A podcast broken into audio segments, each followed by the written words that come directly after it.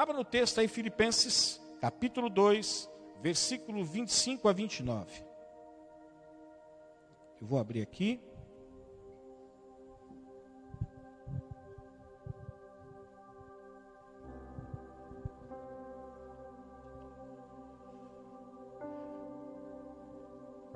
Acharam Filipenses?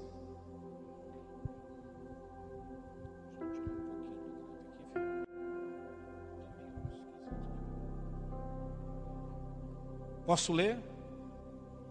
Diz assim: Contudo, penso que será necessário enviar-lhes de volta Epafrodito. Aí, Pedro, quando tiverem filho, é uma alternativa aí, Epafrodito. Já pensou? A gente chama ele sempre de Epa. Ô Epa. Ou dito.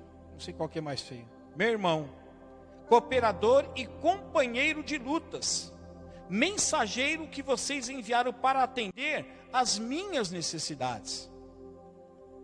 Pois ele diz que tem saudade de todos vocês. E ele está angustiado porque ficaram sabendo que ele esteve doente. Olha, quero que vocês saibam que de fato ele ficou doente. Epafrodito quase morreu. Mas Deus teve misericórdia dele. E não somente dele, mas também de mim, para que eu não tivesse tristeza sobre tristeza. Por isso, logo o enviarei, para que quando o virem novamente, fiquem alegres e eu tenha menos tristeza. Preste atenção no versículo 29 também. E peço que vocês o recebam no Senhor com grande alegria e honrem homens como este. Repita comigo: e honrem homens como este. Diga mais uma vez: e honrem homens como este.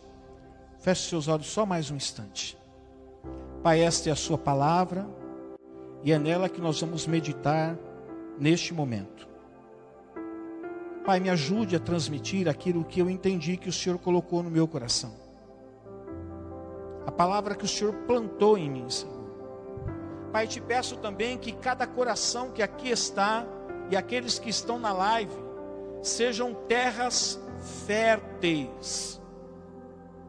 Que nós não venhamos desperdiçar sementes que o solo, que é o coração de cada ouvinte, esteja devidamente arado, fertilizado, preparado para receber a, a boa semente que é a tua palavra. Eu repreendo em nome de Jesus toda incomodação da alma, toda incomodação do inferno na mente dessas pessoas, que tente proibir que tente, Senhor, roubar esta palavra.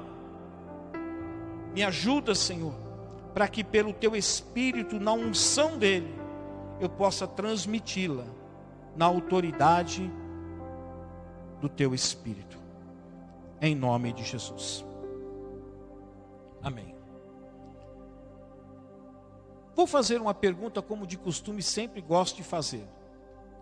Vocês costumam honrar pessoas. Não é agradecer. Não é dar um presente. Não é dar um abraço. Não é dar um beijo. Honrar é muito mais, embora honrar pode envolver todas essas coisas que aqui falei, mas honrar não pode se resumir apenas num beijo, num abraço, num presente. Honrar deve ser um ato muito mais amplo, muito mais significativo.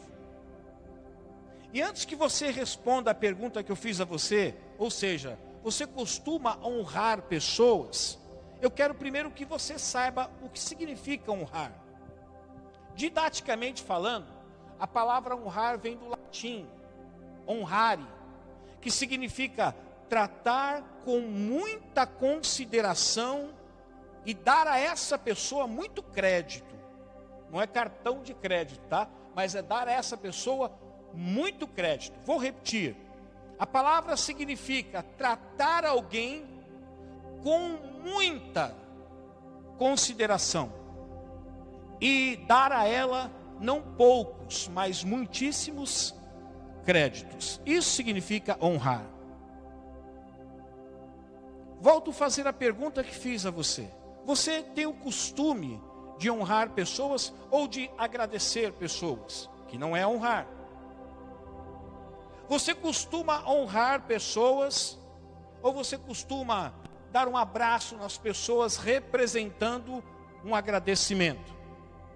Você costuma honrar pessoas ou você além do abraço dá a ela um beijo como gesto de gratidão por aquilo que ela fez? Você honra pessoas ou você é grata às pessoas por aquilo que elas fizeram? Bom, a forma com que eu e você dizemos honrar alguém define em muito o perfil moral que nós temos. Porque, às vezes, eu acredito que nos dias de hoje, Poucas pessoas têm honrado pessoas. As pessoas acostumaram a agradecer. As pessoas acostumaram a dar um abraço. As pessoas acostumaram dizer assim: Olha, muito obrigado. Mas honrar, como eu disse, tem uma abrangência muito maior do que todas essas coisas, mesmo que sejam todas elas juntas. Por exemplo, quando eu disse para você que a forma com que você diz honrar uma pessoa é, define muito um perfil moral seu, deixe-me dar alguns exemplos. Por exemplo, nós temos, quando você quer descrever como é aquela pessoa fisicamente, você começa descrevendo às vezes os traços do rosto daquela pessoa. Olha, ela tem cabelos loiros, tem olhos negros, sua pele é parda, ou ela é branca, ou é morena. Ela tem um nariz bem feito, um nariz pontudo, um nariz mais achatado. Ela tem uma orelha média, uma orelha grande, uma orelha pequena, uma orelha de abano. Ela usa brinco, não usa brinco. E tudo isso define o perfil do quê? Do rosto de alguém. Você pode ver quando a polícia está à procura de um determinado delinquente, que ele praticou um assalto com a pessoa e a pessoa tem a informação de como eram os traços daquela pessoa, porque ela não usava nenhum chapéu, não usava nenhum boné, nenhuma máscara, ela começa a descrever e muitas vezes pelo retrato falado você consegue o perfil daquela pessoa. Nós também temos um perfil de informações pessoais de alguém. Não só do rosto, mas às vezes do físico daquela pessoa, ou como aquela pessoa se comporta também. Nós temos um perfil é, profissional. Às vezes você quer contratar uma pessoa para trabalhar na sua empresa, ou levar o currículo dela para a empresa onde você trabalha, mas você, a primeira coisa que a pessoa pergunta, escuta, você conhece essa pessoa? Sim, eu conheço. Quem é? Ah, é meu primo, é meu irmão, é meu vizinho. Tá, me fala um pouco sobre ela. Me fala um pouco como ela é. Ou se não, me fala aí das das capacitações, das habilidades profissionais que essa pessoa tem. Também é um perfil. E deixe-me dizer para você, meus irmãos, nós também temos um perfil moral de quem nós somos.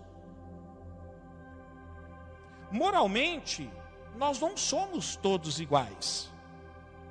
Nós temos um mesmo referencial moral, que é Cristo. O nosso referencial de moralidade é Cristo. E os parâmetros que nós usamos para que a gente possa sempre nos parecer-se mais com Cristo é a palavra de Cristo, a palavra de Deus. Porque nós temos um perfil moral e nós somos diferentes uns dos outros.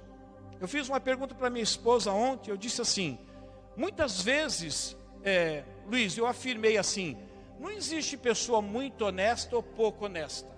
Porque quando ela deixa de ser honesta, ela é o quê? Desonesta. Mas deixe-me não, não desfazer o que eu já falei, mas algo que eu comecei a pensar nos últimos tempos. Às vezes você vai encontrar pessoas que são honestíssimas quando, se, quando a questão é dinheiro.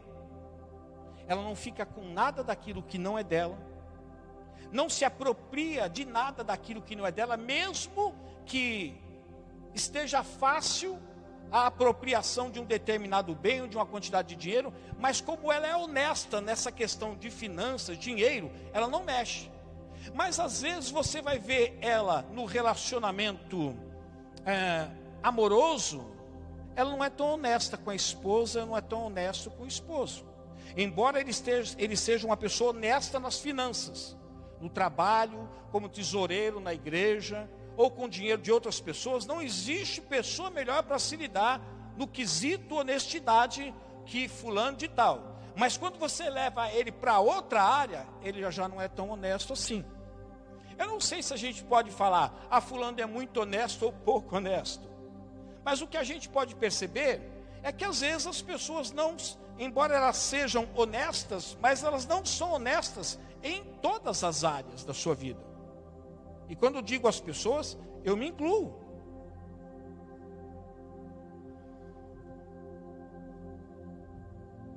De acordo com o nosso perfil moral, nós podemos eventualmente honrar alguém. Mas de acordo com aquilo que nós somos moralmente. E nós entendemos que nós honramos as pessoas. Porque nós temos o quê? Nós temos nós temos uma formação moral. Eu sei que à disposição de todos está a palavra de Deus.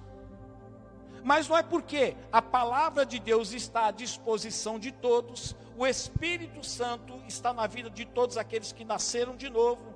A palavra de Deus está à disposição de todos, o Espírito Santo está à disposição de todos, não significa que todos moralmente são iguais. Todos nós temos um perfil. Por que, que eu estou dizendo isso, meus irmãos? Eu quero falar hoje que tipo de honra nós prestamos a alguém vai definir muito o perfil moral em algumas áreas que constituem o nosso caráter. A forma com que você honra determinadas pessoas define muito o perfil do caráter que você tem. Por isso que nem todas as pessoas, quando honram honram outras, outras pessoas da mesma forma que outras pessoas honram, porque nós honramos segundo o perfil do nosso caráter. Mesmo que temos como referencial o mesmo Salvador, o mesmo Deus, o mesmo Espírito Santo e a mesma palavra. E eu queria tocar nesse assunto hoje aqui. É um assunto delicado, mas de extrema importância. Para que você todas as vezes que pensar em honrar alguém, você possa honrar alguém, mas não só pensar que está honrando, mas saber que está honrando por conta desses valores que existem na sua vida. Então, eu quero falar essa noite sobre, mais uma vez eu digo, sobre o tipo de honra que nós prestamos a alguém, vai definir o nosso perfil moral em algumas áreas que constitui o que? O nosso próprio caráter. A primeira verdade que eu quero falar aqui, meus irmãos, é o tipo de honra prestada a alguém define o perfil da sua honestidade com ela. Vou repetir.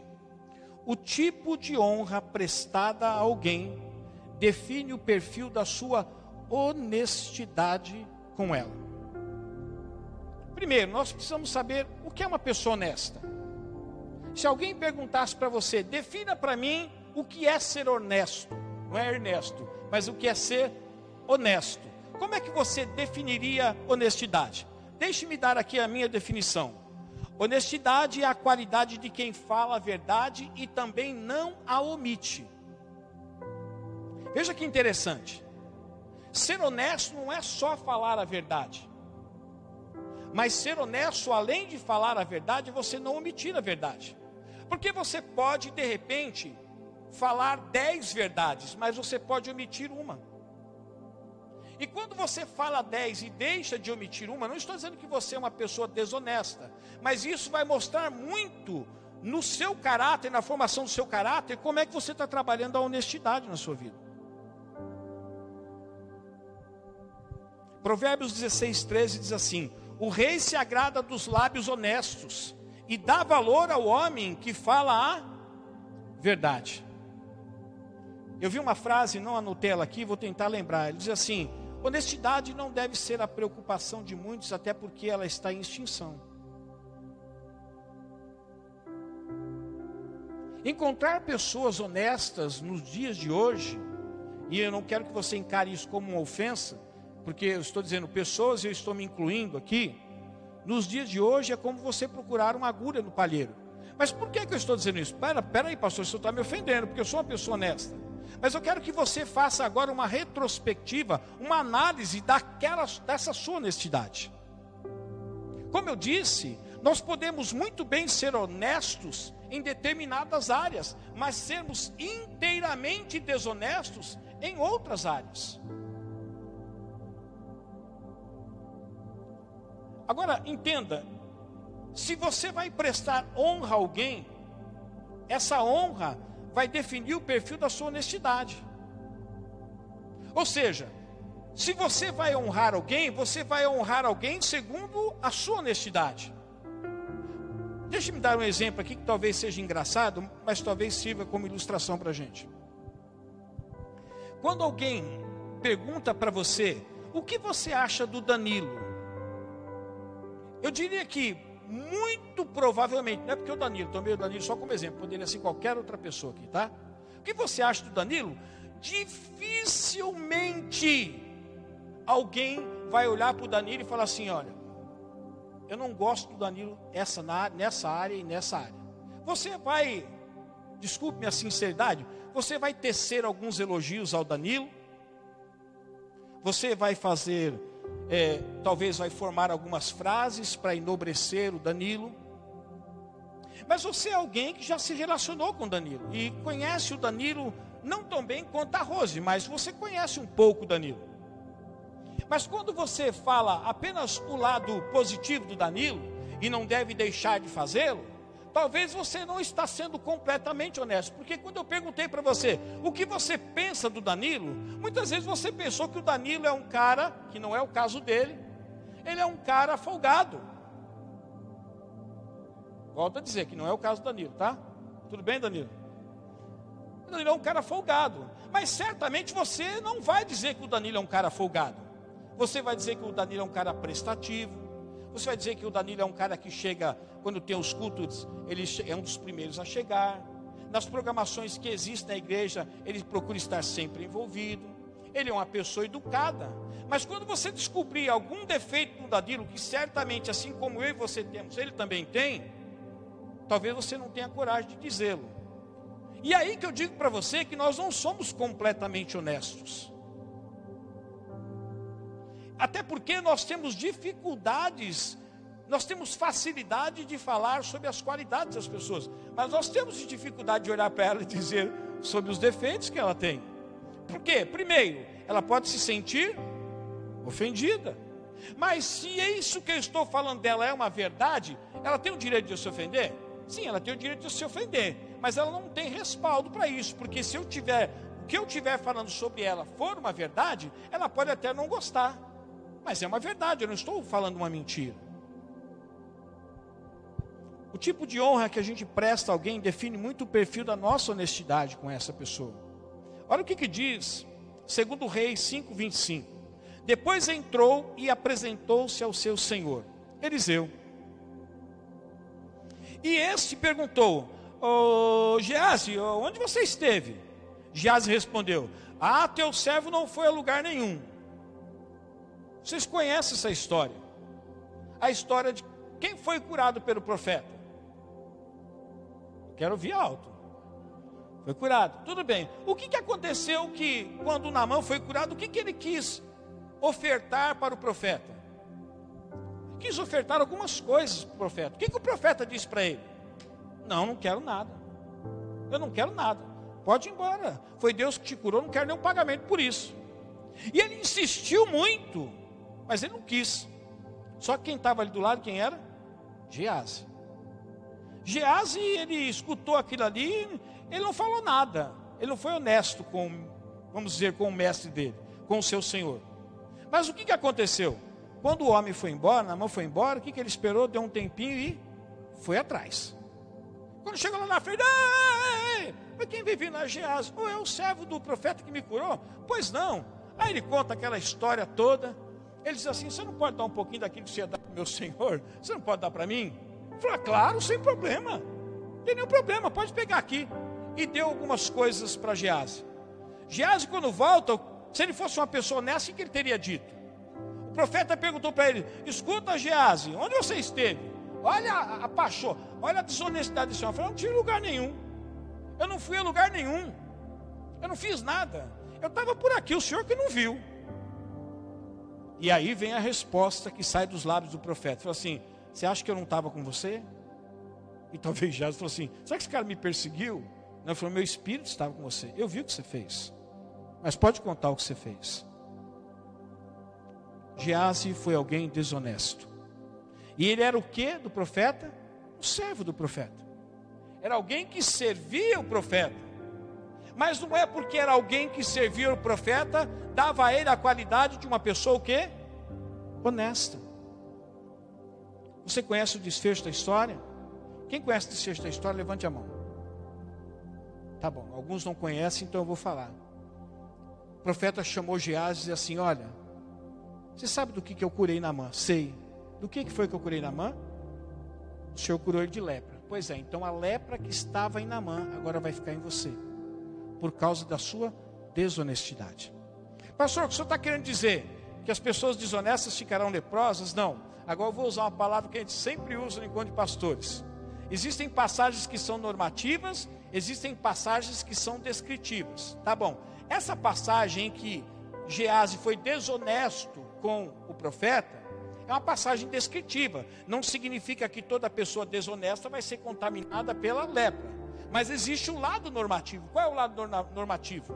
Que toda pessoa desonesta vai sofrer uma consequência.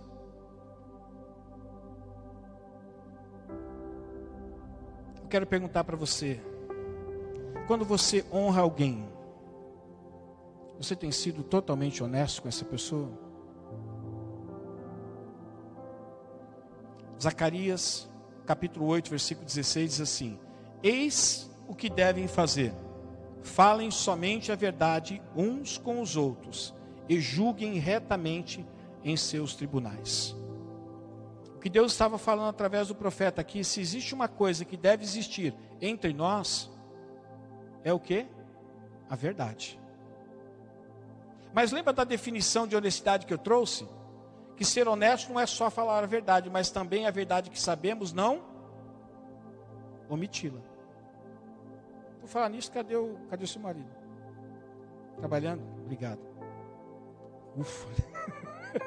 Não para você, né? Pra ele. É se ele estivesse em casa. Uma vez eu perguntei para ele, cadê seu marido? Está em casa, pastor.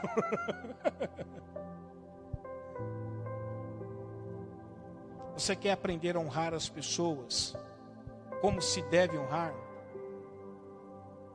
Seja honesto.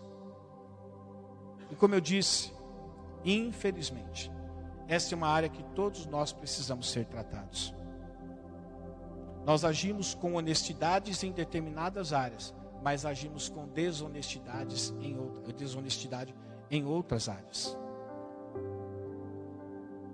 Se você olhar para o teu Salvador, você acha que ele foi honesto em tudo ou em alguma coisa? Em tudo. Mas sabe por quê? Em tudo ele falou sempre a verdade. Segundo, o tipo de honra prestada a alguém define o perfil também da sua obediência a essa pessoa. Definição de obediência. Se eu perguntar para você, o que é uma pessoa obediente? Talvez você seja redundante e diga assim: uma pessoa obediente é uma pessoa que obedece. Ufa, isso eu também sabia. Mas o que é obediência? Então, deixe-me trazer uma definição aqui que eu coloquei. Obediência é se submeter a algo ou alguém, por estima ou por valores.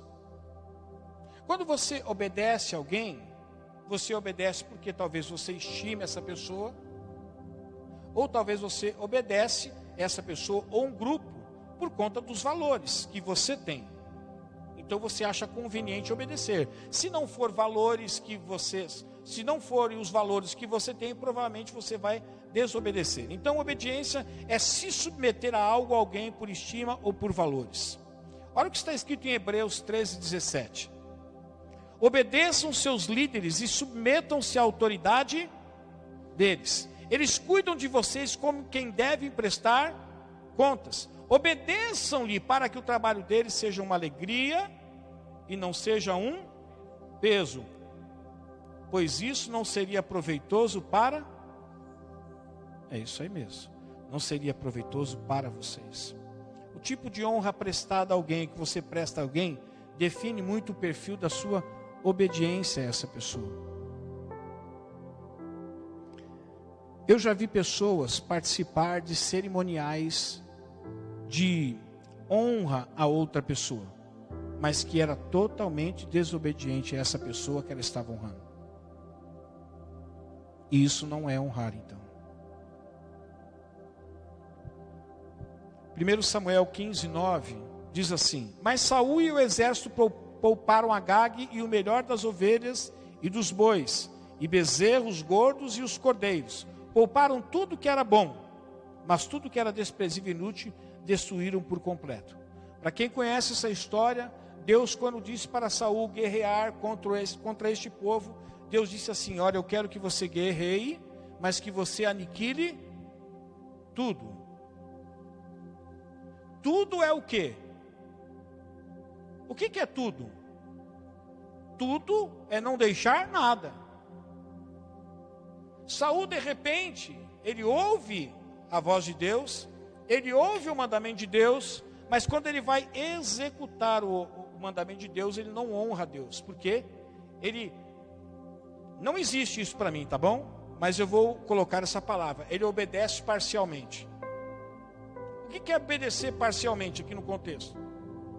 Ele cumpre parte daquilo que Deus diz para ele cumprir, mas ele não cumpre tudo aquilo que Deus diz para ele cumprir ele extermina boa parte daquele povo, ele extermina boa parte do rebanho,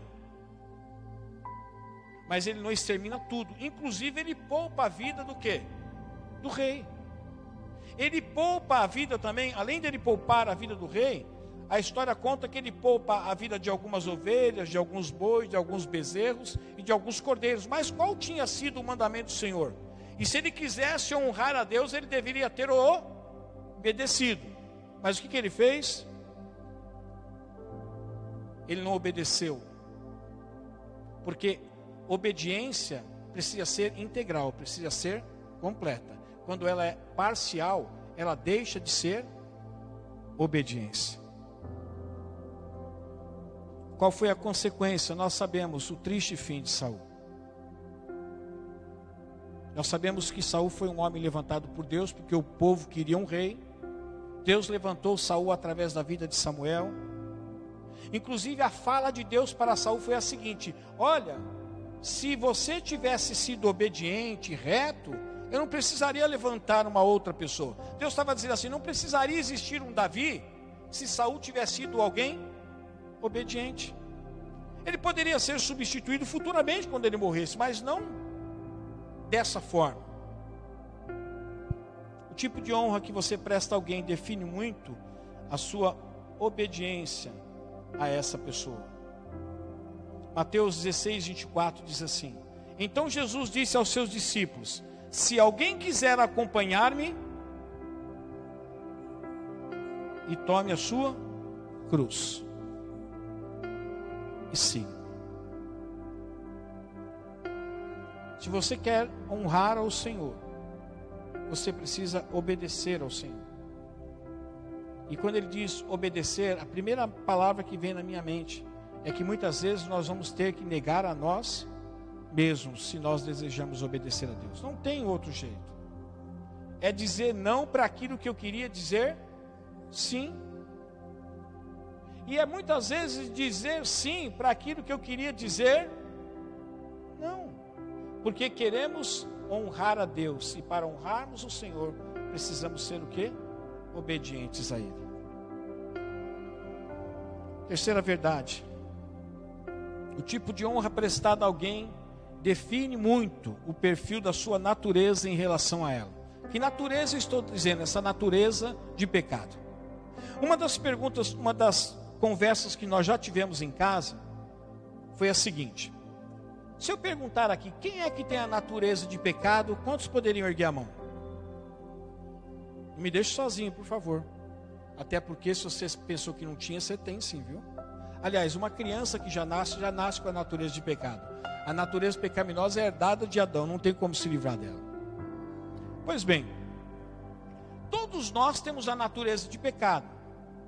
Só que mesmo estando em nós a mesma natureza de pecado que existe em mim, existe no Douglas, existe na Thaís, existe na pastora, existe em todos nós. Mas nós não pecamos da mesma forma às vezes. Às vezes eu posso pecar porque eu me iro fácil. Você pode dizer assim: não, não tenho problema com ira, para mim é tudo de boa. Mas eu posso confessar um negócio para vocês? Eu gosto de mentir. Eu gosto de uma fofoca. Posso abrir um parênteses e contar uma piada aqui? Posso? Pode ficar tranquilo. Diz que tinha uma reunião de pastores. Vou colocar os pastores na, na, no fogo, né? Uma reunião de pastores e eles decidiram naquele dia cada um confessar o seu pecado para que um pudesse orar pelo outro. Então o primeiro pastor disse assim: Olha, meus, eu gostaria que vocês orassem por mim, é o seguinte, assim, eu oro a Deus, eu jejuo, sabe, eu tenho uma vida com Deus, mas como eu vi do alcoolismo, assim, todo domingo depois do culto eu gosto de dar uma mamadinha, né? Eu fico meio bebadinho, mas eu vou dormir, no outro dia eu estou legal, mas é um negócio que eu preciso vencer. Orem por mim. Tá bom. Aí veio o segundo pastor e disse assim: Rapaz, eu também tenho um problema. Qual que é o seu problema? Eu falei assim: ó, o negócio é o seguinte, eu fumei durante anos, né? Então, assim, todo domingo depois do culto, eu deixo pelo menos lá uns dois cigarrinhos antes de dormir. Eu, dou, eu tenho que queimar esses dois cigarrinhos. Não é de maconha, não, cigarro mesmo. Tem que dar uma queimadinha, é uma fraqueza minha. O outro falou assim: Ah, rapaz, eu, eu tenho um problema. Olha, eu tenho uma mulher linda, maravilhosa. Olha, para mim é a mulher da minha vida, mas assim, eu não posso ver o rabo de saia. Eu vejo o rabo de saia, eu, fico me sinto tentado. Me ajuda, olhe por mim. Enquanto esses pastores contavam os seus problemas, eles observavam que tinha um pastor que estava lá no canto só assim, ó. Tremendo, tremendo o tempo todo, né? Até que chegou a vez dele. Ele falou: escuta, e você? Qual o teu problema? Ele falou assim: não, eu olho e vou falar para vocês. O problema que vocês têm não chega nem perto do meu problema.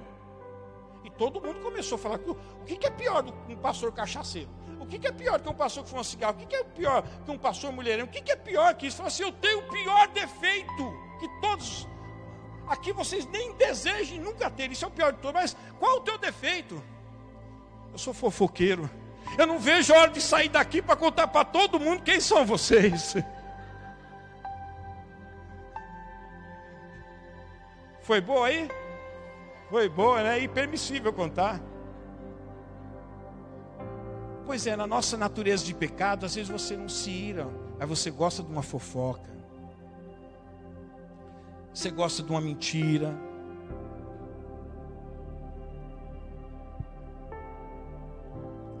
Natureza humana é aquilo que moralmente existe dentro do nosso eu. A natureza de pecado, vocês lembram do caso do Champinha? Está dentro dele. Vocês sabem o que ele fez com aquela moça depois de violentar várias vezes?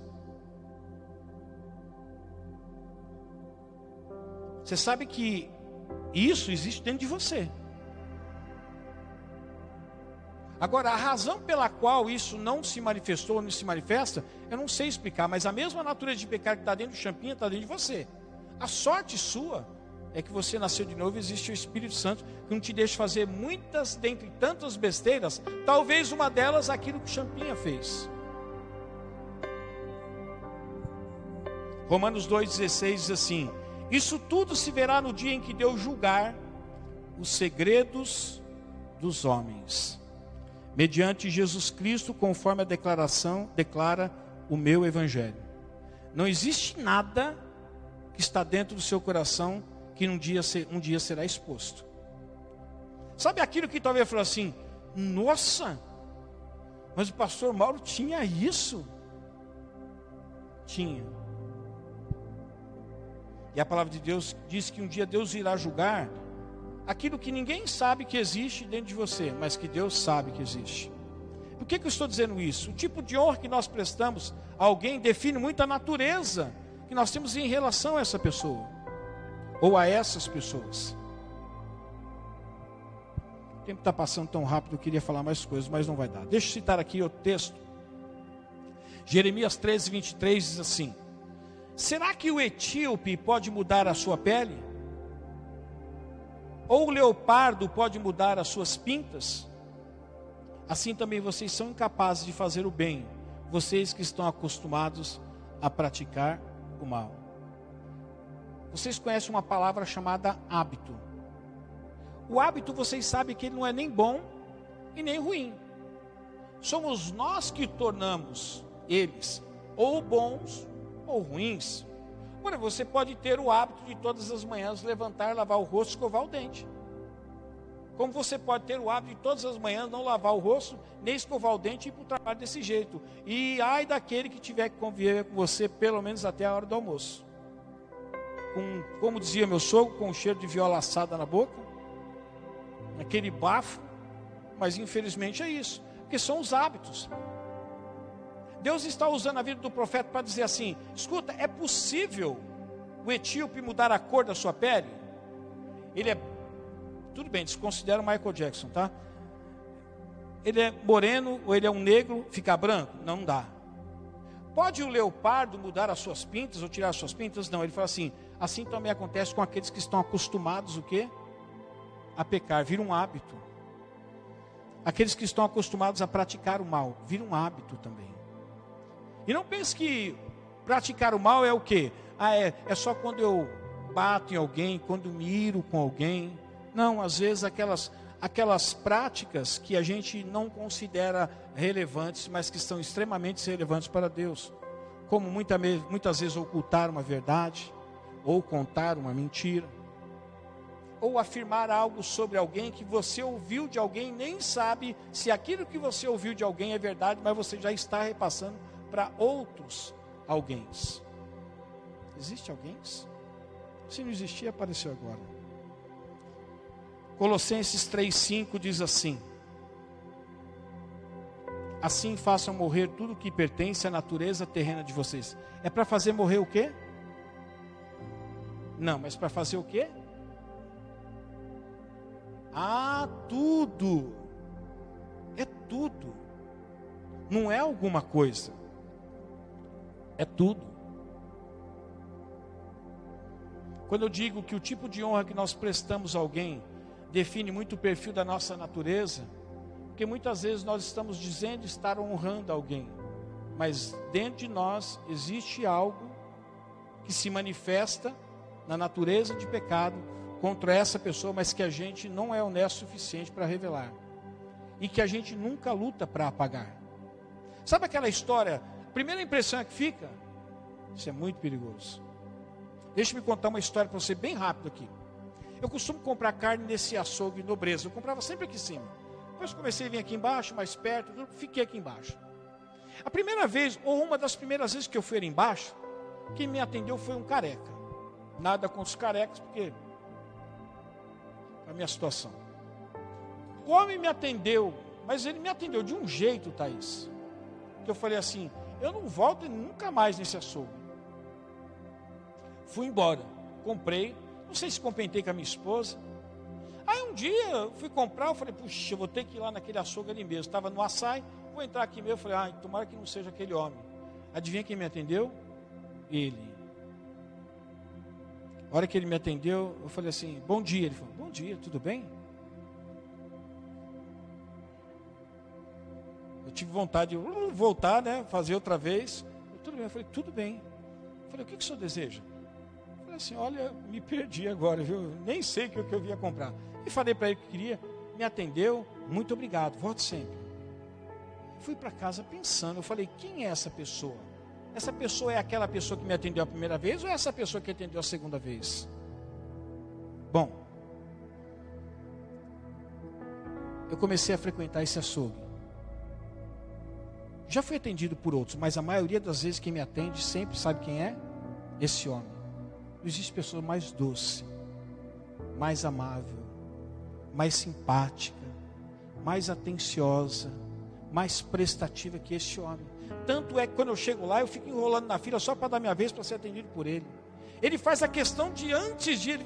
Tudo bem? Eu falei, tudo bem, mas ele não, tudo bem. Como é que o senhor está? Tudo bem? Eu falei, tudo bem, tudo jóia. O que, que vai ser hoje? Eu falei, rapaz, eu preciso da sua ajuda. Eu tenho um irmão lá na igreja que ele conhece bem de carne, é o irmão Mauri, né? Mas eu falei assim, eu sou ruim, eu sou oposto dele, não conheço nada. Então, para que eu não chegue em casa e apanhe da minha esposa, converso, né? Isso é só para dramatizar um pouquinho. Mas para que eu não apanhe da minha esposa, eu, olha, ela quer fazer uma carne assim, que carne que eu posso levar? Que não seja tão cara, né? E também não seja aquela carne ruim, né? Assim, olha, vou te arrumar uma carne. E toda vez, pelo menos eu sou convencido por ele que eu estou levando a coisa certa. Sabe, meus irmãos, às vezes essa questão da gente rotular as pessoas na primeira impressão, a gente pode dar com os burros na água. Não me pergunte por que dessa frase, os burros na água, que eu ainda não sei. Se alguém souber, depois me conte. É porque às vezes a pessoa naquele dia não estava bem, ela estava mal. E tudo isso faz parte da nossa natureza de pecado. Ela se manifesta de formas diferentes. E às vezes ela manifesta um dia, no outro dia ela não manifesta. Porque eu não sou aquilo, eu estava aquilo. Mais uma vez aqui, rapidamente, para terminar. O tipo de honra prestada a alguém define o perfil da sua responsabilidade com ela também. Definição de responsabilidade. Responsabilidade é sentir-se obrigado a realizar algo por compromisso assumido. E essa responsabilidade você pode ter com alguém ou com você mesmo. O que te faz realizar aquilo que você propôs realizar, seja para você ou para outra pessoa? A responsabilidade.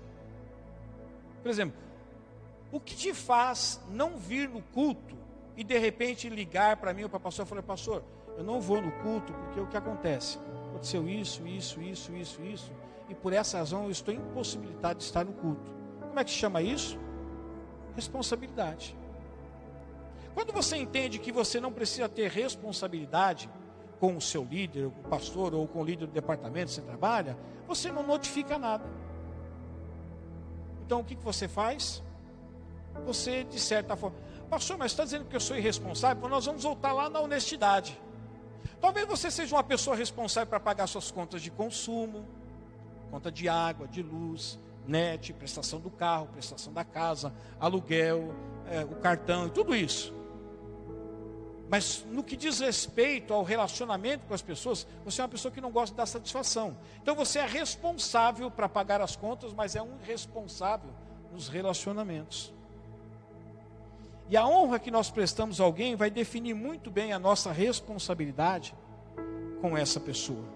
Números 3:32 diz assim: principal líder dos levitas era Eleazar, filho do sacerdote Arão. Ele tinha responsabilidade de supervisionar os encarregados de cuidar do santuário. Essa era a responsabilidade de Eleazar. Ele podia faltar? Não. Porque ele tinha essa responsabilidade de fazer isso. Ah, mas se Eleazar ficasse doente, ah, certamente tinha um substituto, esse substituto era comunicado, porque ele era alguém responsável. 1 Samuel 2,13, eu vou correr um pouco aqui, diz assim: Nem cumpriram os deveres dos sacerdotes. De quem está falando? Dos filhos de Eli. Agora, qual era a função dos filhos de Eli? Eles eram o quê? Sacerdotes. Eles eram sacerdotes. E como sacerdotes, eles tinham as suas responsabilidades. Mas olha o que diz: não cumpriu os deveres de sacerdotes para com o povo. Sempre que alguém oferecia um sacrifício, o auxiliar do sacerdote vinha com um garfo de três dentes e furtava o alimento ali. Embora a função dele era uma função sacerdotal, mas ele era um sacerdote irresponsável. O tipo de honra que a gente vai prestar a alguém vai muitas vezes definir o perfil da nossa responsabilidade com essa pessoa. Eclesiastes 9,10 diz assim: O que as suas mãos tiverem que fazer, que o façam com toda a sua força. Eu sou alguém que eu detesto começar uma coisa e ficar totalmente impossibilitado de terminar. Por esta razão, muitas vezes eu não começo. Porque detesto coisas inacabadas. Eu sofro lá com a minha casa toda vez que olho para ela, porque por questões financeiras ainda não pude acabar, mas toda vez que olho para minha casa, eu falo: Meu Senhor, quando é que eu vou acabar isso aqui? Eu acho horrível. Eu não gosto, não é só a casa, é qualquer coisa que eu comece a fazer. Se eu tomei a decisão de fazer, eu preciso concluir. Porque isso denota muito o que? A minha responsabilidade. E por último, vamos correr. Talvez eu teria que ter pregado em duas vezes. O tipo de honra prestada a alguém define o perfil da sua admiração por ela. A gente só consegue honrar quem a gente admira. Vou repetir. A gente só consegue honrar quem a gente admira. Uma vez, foi Ed Renekiewicz, fizeram uma pergunta para ele, ou ele fez assim: escuta, eu, eu sou amado, admirado ou tolerado? Por exemplo, às vezes pela função que eu ocupo como pastor, eu posso ser tolerado, suportado. Ele é o pastor, você tem, é do jeito dele e acabou. Eu posso ser amado por vocês. Eu amo aquele pastor, amo o jeito dele.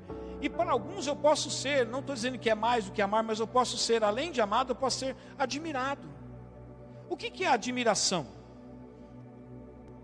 É você olhar às vezes para uma pessoa e desejar ser o que ela é ou fazer o que ela faz. Deixa eu colocar aqui em poucas palavras. Admirar é sentir-se inspirado e motivado a parecer-se ao máximo possível com alguém naquilo que este alguém é ou naquilo que esse alguém faz. Isso é admiração. Você só vai conseguir honrar alguém que você admira. E se você honrar, diz está honrando sem admirar, não é honra. Provérbios, segundo Reis 2:9 diz assim: Depois de atravessar, Elias, Elias disse a Eliseu: O que eu posso fazer em favor a favor em seu favor antes que eu seja levado para, o, para longe de você? Respondeu Eliseu: Ah, faça uma coisa, faze de mim o principal herdeiro do teu espírito profético. Eu já contei aqui, mas eu acho que vale a pena contar. É, deixa eu só falar aqui um pouquinho de. É, é, Elias, Eliseu, quando soube que Elias ia partir, Elias perguntou assim: O que eu posso fazer para você antes de partir? Ele podia ter pedido tantas coisas, mas sabe o que ele pediu? Eu quero ser alguém como você. Eu admiro você. Eu admiro como Deus te usa. Eu admiro a forma com que você se relaciona com Deus. Eu admiro a forma como Deus faz as coisas através de você. Eu admiro a sua postura, eu admiro a sua fala. Não é endeusar, não é divinizar, é admirar. Ele diz assim: então, se eu posso pedir alguma coisa, e o senhor está dizendo que eu posso pedir, então eu quero pedir uma coisa só. Eu quero ser como você.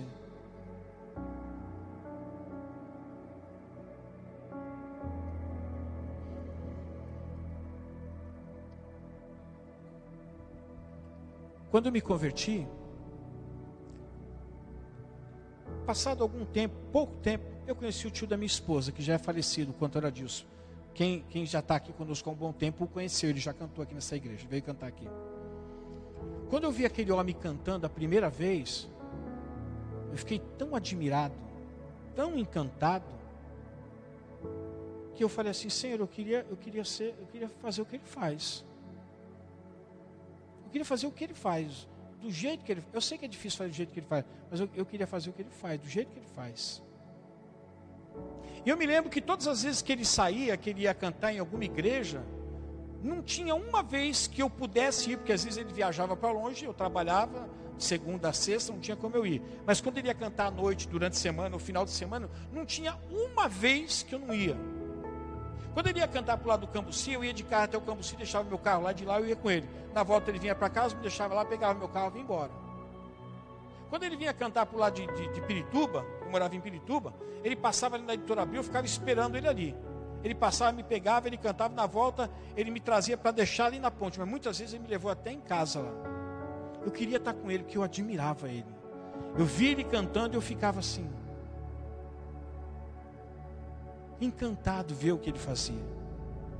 E depois, não só o que ele fazia cantando, mas assim, a postura que o Adilson tinha dentro da igreja, como homem de Deus, eu passei a admirar ele também. Porque, infelizmente, meus irmãos, até dentro da igreja a gente vê escândalos.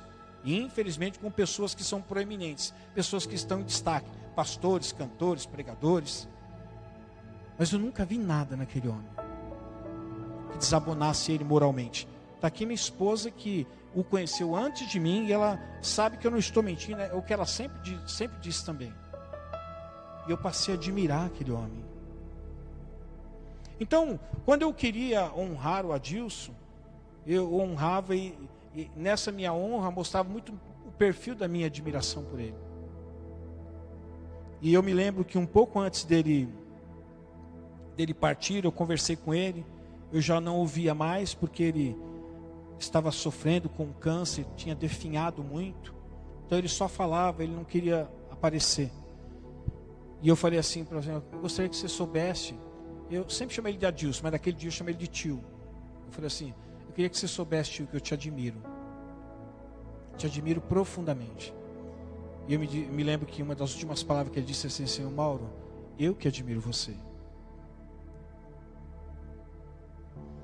Quando a gente vai prestar a honra a alguém, a gente precisa, se quer de fato honrar, a gente precisa admirar. Admiração não é obrigatória, tá? Ninguém é obrigado a admirar as pessoas, mas você pode aprender a admirar as pessoas. Provérbios 13, 30, 14, 30 diz assim: O coração em paz dá vida ao corpo, mas a inveja apodrece os ossos. Contrário de você admirar é você muitas vezes invejar a pessoa. Que é muitas vezes não querer ser como ela é, mas querer ser o que ela é e ter o que ela tem. E se você não conseguir ser o que ela é e ter o que ela tem, você vai passar os seus dias invejando o que ela tem e não agradecendo a Deus por ela ter aquilo que Deus deu para ela.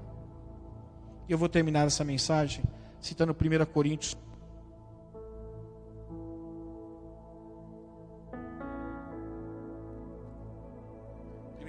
Coríntios 4,15, que diz assim: Embora possam ter 10 mil tutores em Cristo, vocês não têm muitos pais, pois em Cristo Jesus eu mesmo o gerei por meio do Evangelho. Portanto, suplico-lhes que sejam meus imitadores. Deixe-me dizer outra coisa: você só vai conseguir imitar alguém que você admira. E vou dizer para você: o tipo de honra prestada a alguém vai definir muito o tipo de admiração que você tem por ela. Eu termino essa mensagem, como às vezes de costume faço, montando um acróstico para vocês aí. E eu quero perguntar: como anda a sua honestidade com a pessoa que você diz honrar? Você tem sido honesto com ela mesmo? Como anda a sua obediência com a pessoa que você diz honrar? Porque o que honra não só é honesto, mas também obedece. Como anda a sua natureza humana com a pessoa que você diz honrar? Você torce por ela? Ou você, mesmo que com uma maldade, com a intensidade pequena, mas às vezes fica torcendo para que alguma coisa dê errado? Como anda a sua responsabilidade com a pessoa que você diz honrar? Você tem sido responsável? Como anda a sua admiração com a pessoa que você diz honrar? Porque honrar é necessário ser honesto. Honrar é necessário que você ande em obediência. Honrar é necessário que a sua natureza humana não só chore com as perdas, mas se alegre com as vitórias também. Honrar é necessário ser responsável com a pessoa que você quer honrar. Honrar é necessário que você admire essa pessoa. E só assim você vai poder afirmar que você está honrando. Por isso que eu disse para vocês que honrar é muito mais do que obrigado. Eu te agradeço. Deixa eu dar um abraço em você.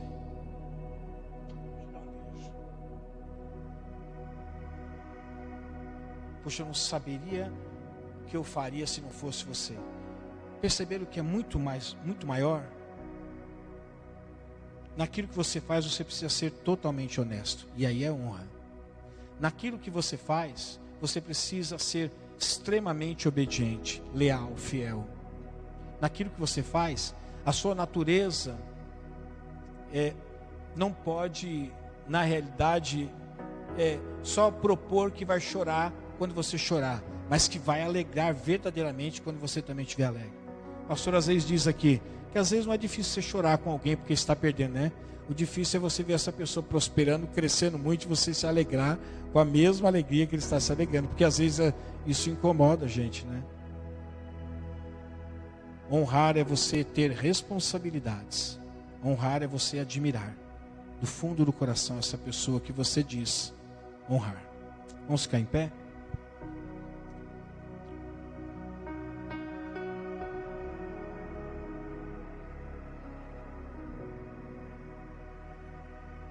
Senhor, eu quero te agradecer por esta noite, por me conduzir, Senhor, nesta conversa com os teus filhos, deste assunto de suma importância que fala sobre a honra. Se estamos decididos a honrar alguém, precisamos ser honestos. E que mesmo na atitude de honrar, precisamos ser honestos a ponto, Senhor, não só de tecermos elogios, mas às vezes, Senhor, fazemos pontuações de algumas coisas que entendemos que se a, essa pessoa que vamos honrar continuar fazendo, isso pode levar ela ao declínio. Então precisamos ser honestos. Se estamos decididos a honrar alguém, precisamos andar em extrema obediência com este alguém. Ser leal, ser fiel. Ser fiel é entregar a vida Ser leal é estar disposto a perder a vida. Honrar nos leva muitas vezes a olhar para a nossa natureza humana e dizer para ela mesma: você vai chorar com as perdas dele, mas quando vier o momento da alegria, você também vai aplaudi-lo do fundo do coração. Honrar é você ser responsável em tudo o que faz com essa pessoa. Honrar é você admirar a ponto de talvez desejar até ser o que ela é e fazer o que ela faz. Ensina-nos, Senhor, a honrar as pessoas, seja elas quais forem, Senhor, mas com honestidade, com obediência, relutando na nossa natureza humana, sendo responsável e admirando. Obrigado por esta palavra